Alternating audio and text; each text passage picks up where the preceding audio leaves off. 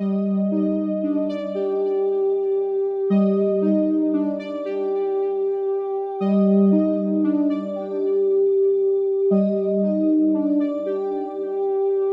los siguientes minutos escucharás historias que podrían quitarte el sueño. Cosas que pasan con mayor frecuencia de lo que podrías imaginar. Anécdotas vividas por personas reales, como tú, como yo. ¿Estás listo para escucharlas? Así que ponte cómodo y apaga la luz, porque yo soy Emanuel Morales. Y yo Kevin García. Y estas son Las historias del mundo creepy.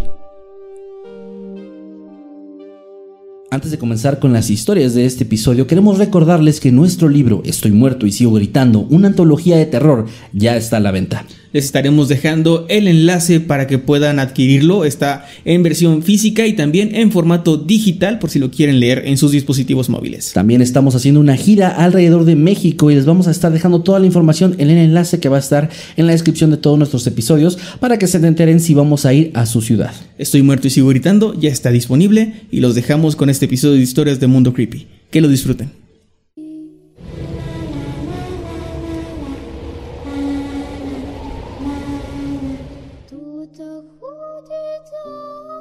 Rusia, al ser uno de los países más antiguos de Europa, cuenta con un gran número de mitos y leyendas espeluznantes que circulan de boca en boca y de generación en generación. Esta es una leyenda que nació durante la era soviética y trata de un misterioso coche de color negro que durante las noches recorre las calles de Rusia sin rumbo aparente. Con la oscuridad como cómplice, dicho coche se dedica a buscar niños que por alguna razón permanezcan en las calles a altas horas de la noche. De alguna manera, él o los ocupantes del coche atraen a los niños y los hacen subir para no ser vistos nunca más. Una vez cometido el crimen, el coche se desvanece entre la bruma y la oscuridad, en medio de una densa neblina. Se dice que el Volga Negro es conducido por el diablo en persona y que su destino final es llevar a aquellos desdichados niños al infierno.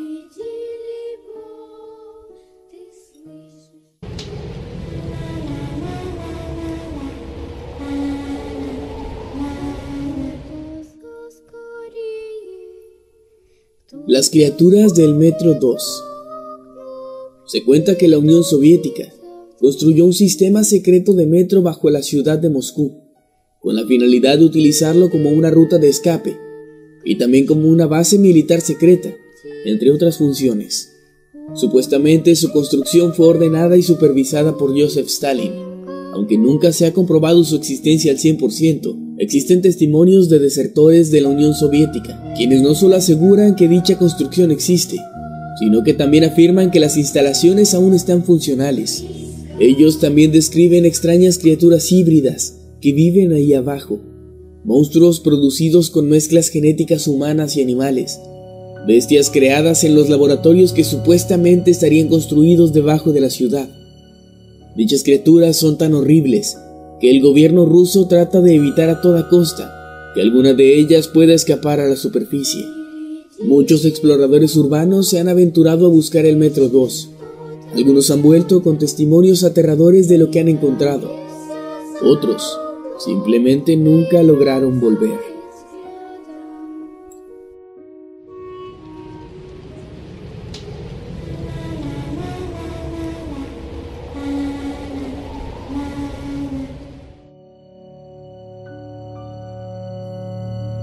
Muchas calles de las ciudades rusas están plagadas de rumores acerca de alguien que se dedica a secuestrar personas, para después torturarlas y posteriormente desmembrarlas, guardando partes del cuerpo humano y manteniéndolas en frascos de vidrio. En algunas ocasiones el coleccionista deja vivir a sus víctimas, en dichos casos, donde él necesita órganos muy específicos, simplemente drogaría a la víctima y ella despertaría unas horas después solo para darse cuenta de que algo le falta. A veces tienen una enorme cicatriz punzante en un costado, pues uno de sus riñones les ha sido retirado. Esos son los que han corrido con más suerte, pues en otros casos podría ser un pulmón, parte del intestino o ambos ojos. Para lo que el coleccionista utiliza dichos órganos es un misterio, aunque lo más probable es que los venda en el mercado negro Se habla de organizaciones completas dedicadas a este cruel negocio, pero algunas personas sostienen que se trata de un solo individuo y que su única motivación es el simple y oscuro placer de hacer crecer su enferma colección.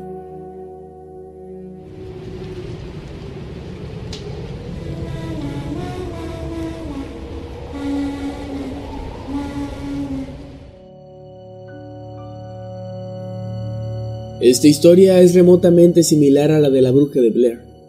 Baba Yaga es una criatura aterradora del antiguo folclore ruso. También se le conoce como la abuela del diablo, pues esta criatura tiene la apariencia de una anciana huesuda y decrépita, con una enorme nariz y unos enormes dientes afilados. Ella vive en los bosques rusos, en una pequeña y vieja casa de madera, escondida entre los árboles. Su casa tiene la particularidad de no tener ventanas. Algunos dicen que ni siquiera tiene puertas. La cerca que rodea su propiedad está hecha con huesos y cráneos humanos. Si alguien se atreve a adentrarse en su bosque, esta persona caerá en una especie de hechizo o trance que le hará caminar en círculos y quedar por siempre perdido entre los árboles y la hierba, hasta volverse literalmente loco y morir de hambre. Eso en el mejor de los casos, pues si tienes la mala suerte de encontrarte con la casa de Baba Yaga, o bien con la anciana en persona, el peor y el más cruel de los destinos estará reservado para ti.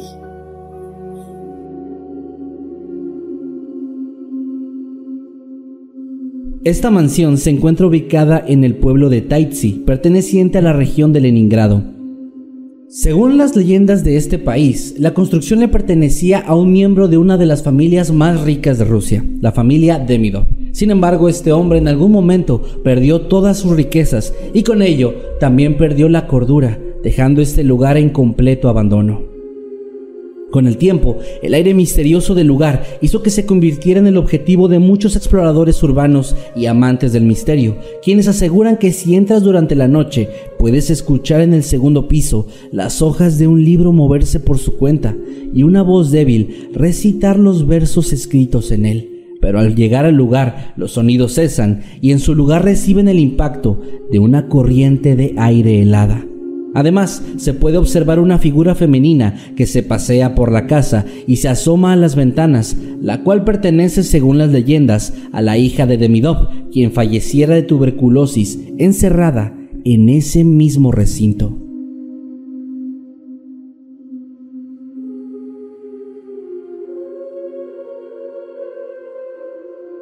Fue nombrado así debido a que el dramaturgo y diplomático Alexander Grivedov vivía en una casa del terraplén en ese lugar. Sin embargo, se volvió especialmente célebre por ser el escenario de la muerte del zar Alexander II, a manos de un grupo revolucionario llamado Narodnaya Volya, o la voluntad del pueblo, quienes, comandados por Sofía Perovskaya, lanzaron dos bombas al carruaje del funcionario mientras pasaba por el lugar. Un miembro fue arrestado y en un intento por salvar su vida, delató al resto de los participantes. Los otros tres, entre los que se encontraba Sofía, fueron condenados a la horca, no sin antes ser exhibidos y humillados por toda la ciudad de San Petersburgo. El grupo repudió al traidor antes de ser asesinados. Actualmente se dice que durante las noches puedes observar a una mujer con el rostro azulado y el cuello con una gran marca roja, sacudiendo un pañuelo blanco en su mano. Se trata de Sofía, replicando la señal con la que aquel día le habían dado muerte al zar. Quienes han tenido la mala dicha de toparse con ella, de alguna forma, terminan en las aguas del canal.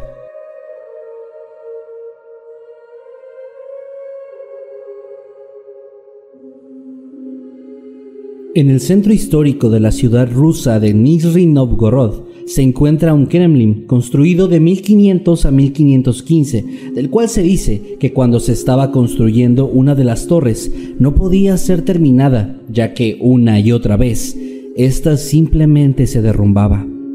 Los constructores, hartos de esta situación, decidieron hacer algo.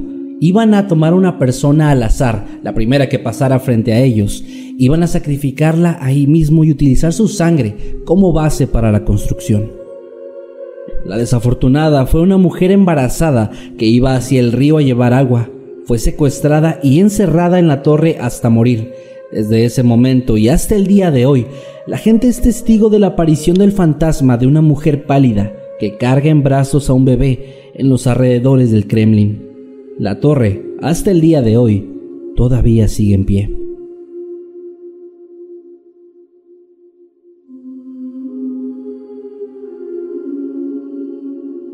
En el centro de Moscú, para ser más exactos, en el número 17 de la calle Miasnitskaya, se encuentra la que fuera en algún momento la casa de Pietro y Sofía Kusovnikov, una pareja que era conocida principalmente por su extrema avaricia. Ahorraban demasiado y desconfiaban de todo el mundo. Siempre buscaban dónde esconder su dinero de los empleados de su casa por miedo a que pudieran robarlo. Un día Sofía decidió esconder el dinero en la chimenea de la casa el conserje llegó a encender el fuego y sin saberlo terminó quemando todo el dinero. Sofía al darse cuenta de esto sufrió un ataque al corazón, lo que le provocó una muerte instantánea. Al poco tiempo, Pietro falleció también. Desde entonces, el fantasma de un anciano encorvado, vistiendo un gran abrigo, aparece cerca de la propiedad. Según los locales, él es el propio Pietro Kusovnikov, quien sigue lamentando la pérdida de su dinero.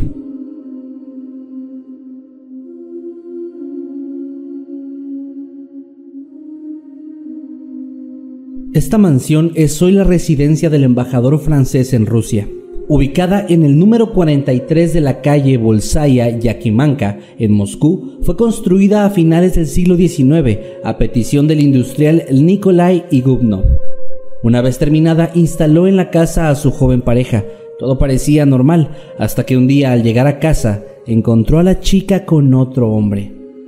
El amante fue expulsado inmediatamente del lugar. Sin embargo, por parte de la chica no se sabe realmente cuál fue su paradero, aunque se ha llegado a decir en las leyendas que tal vez fue emparedada en uno de los muros de ladrillo. Durante la época de la Unión Soviética, mucha gente decía que observaban el fantasma de una joven atravesando los muros del lugar y exhalando profundos y tristes suspiros.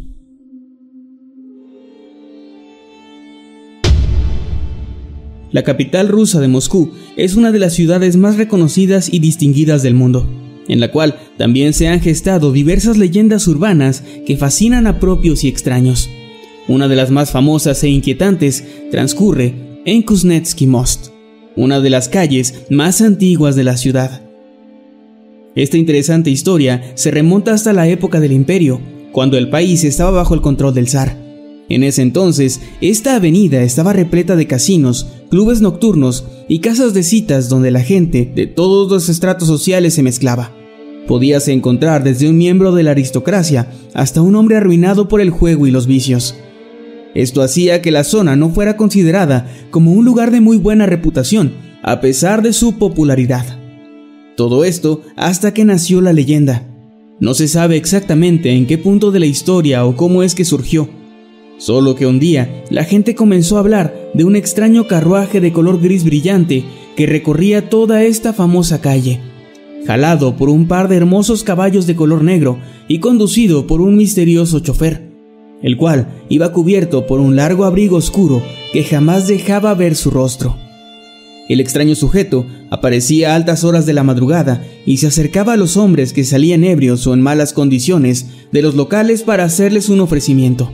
¿Necesita que lo lleve a algún lugar, señor? cuestionaba el chofer, asegurando que no importaba si no tenían dinero. Él igual estaba dispuesto a transportarlos a cualquier parte de Moscú. Los hombres perdidos en el alcohol o quebrados por el juego y los burdeles no se podían resistir ante tal oferta para llegar a sus casas. El problema era que esto no sucedía. De hecho, jamás se les volvía a ver, ni siquiera sin vida. Estas desapariciones no tardaron en hacer eco en la sociedad, provocando una gran movilización por parte de las autoridades, quienes comenzaron a buscar incansablemente al secuestrador organizando redadas y deteniendo a cada hombre que coincidiese con la descripción del conductor del carruaje. Sin embargo, todos resultaron ser inocentes. Todo esto hizo que esta zona se volviera la más temida de Moscú. Con el paso del tiempo, los asiduos visitantes de esta calle se fueron esparciendo por otros lugares de la ciudad, y un día, con el mismo misterio que llegó, el conductor desapareció y no se le volvió a ver.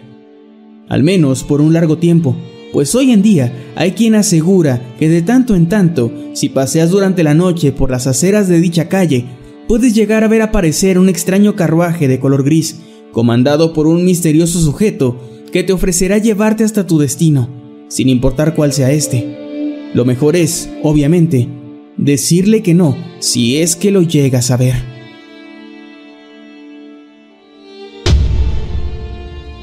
Es de todos sabidos que el clima en Rusia no es precisamente el más cálido, sino todo lo contrario.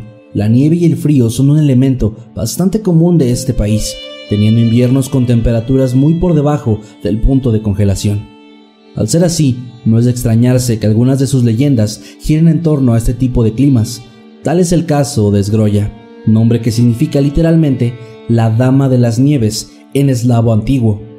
La historia cuenta que hace muchísimos años vivía en una aldea remota una joven sumamente hermosa, cuyo nombre era Esgroya.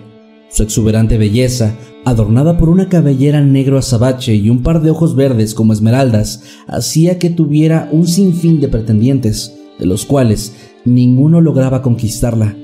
Hasta que un día llegó un apuesto joven que, con su galantería, terminó por conquistar el corazón de la codiciada señorita.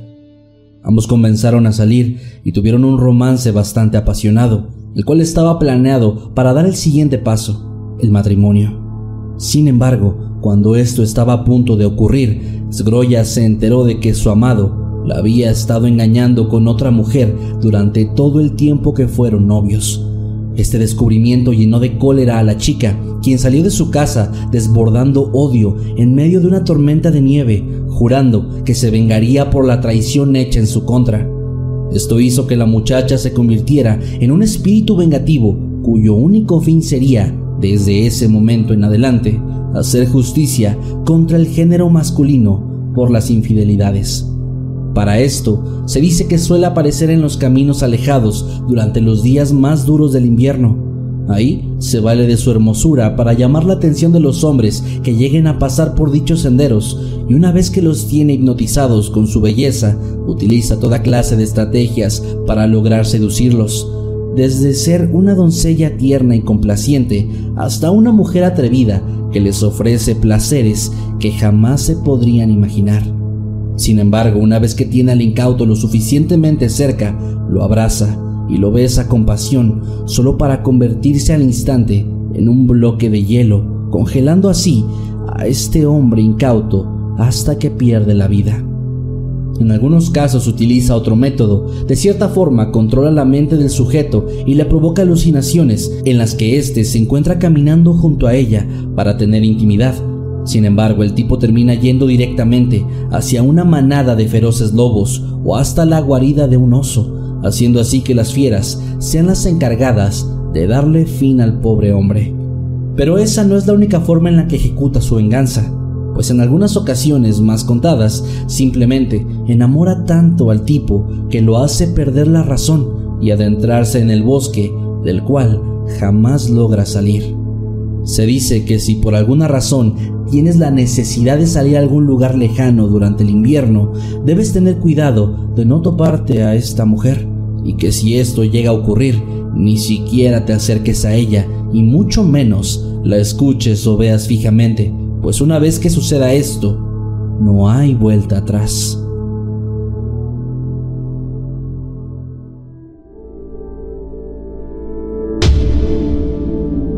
En 2005, Tim Burton y Mike Johnson dirigieron la película El cadáver de la novia, la cual se convirtió en una cinta bastante querida por el público en general y aún más por los fans de estos directores. Dicho filme está inspirado en una de las leyendas rusas más populares, la novia fantasma. En dicha historia, un joven de origen judío estaba profundamente enamorado de una chica de otro pueblo, la cual, correspondida a su amor, ya tenía con él una relación bastante bonita que estaba encaminada al matrimonio.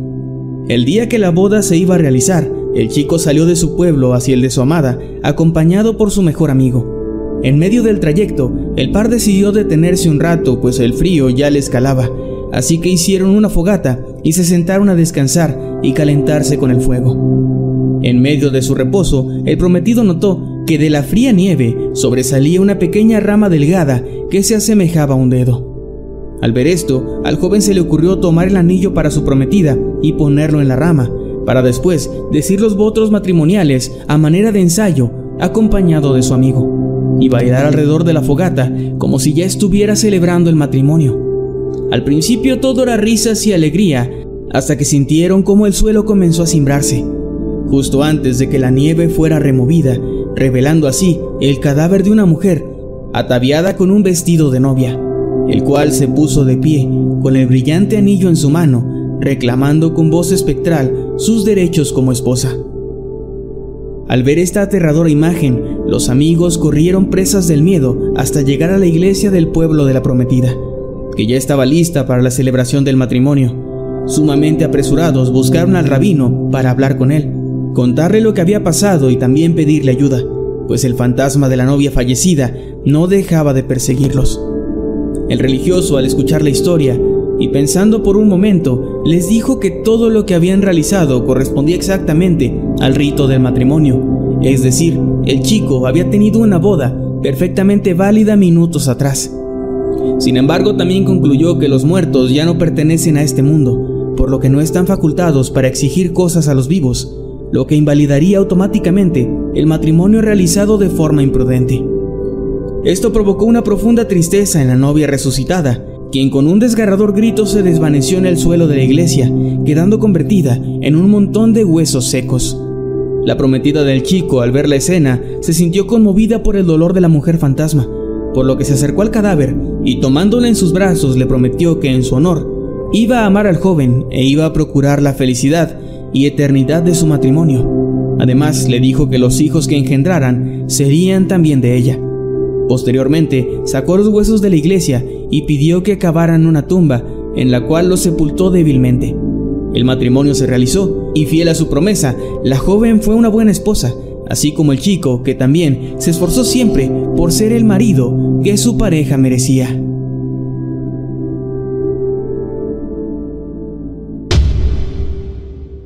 A mediados del siglo XIX, una joven llamada Josefina se comenzó a hacer bastante famosa en Moscú, pues tenía un talento enorme para diseñar sombreros.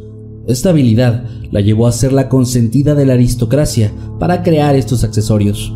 Además, la chica conocida con cariño por todos como Shuzha estaba enamorada profundamente de un millonario llamado Sabah Morozov, el cual disfrutaba de donar grandes cantidades de dinero a las caridades, siendo esto precisamente lo que había conquistado el corazón de la mujer, pues no era frívolo y ambicioso como los demás ricos de la ciudad. Algunos dicen que Saba correspondía al amor de la chica y que estaban próximos a casarse. Otras versiones cuentan que él no sabía del enamoramiento de Josefina, pues ella era muy tímida y jamás se lo confesó. Como sea, un día ese amor terminó en tragedia.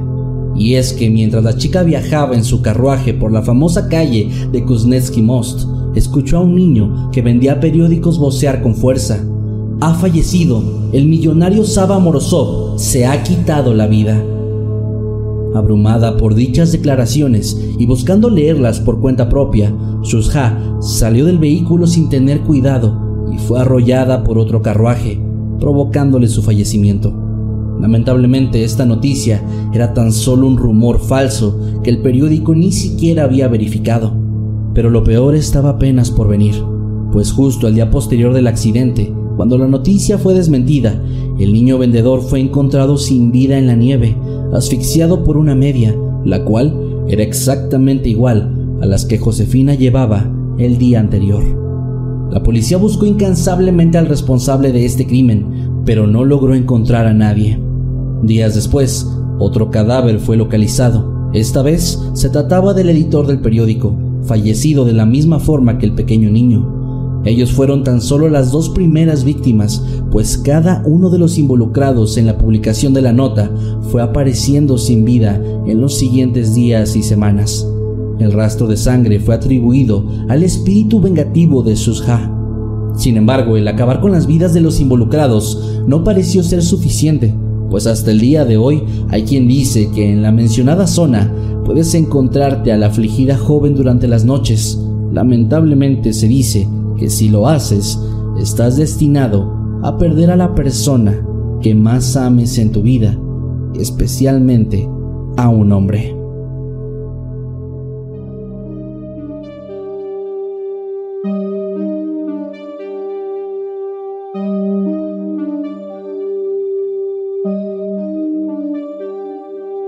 Hemos llegado al final de este episodio. Esperamos que haya sido de tu agrado. Recuerda que puedes escucharnos cada lunes y que puedes seguirnos a través de todas nuestras redes sociales como arroba emanuel-night y arroba Kevin Buenas noches y dulces sueños.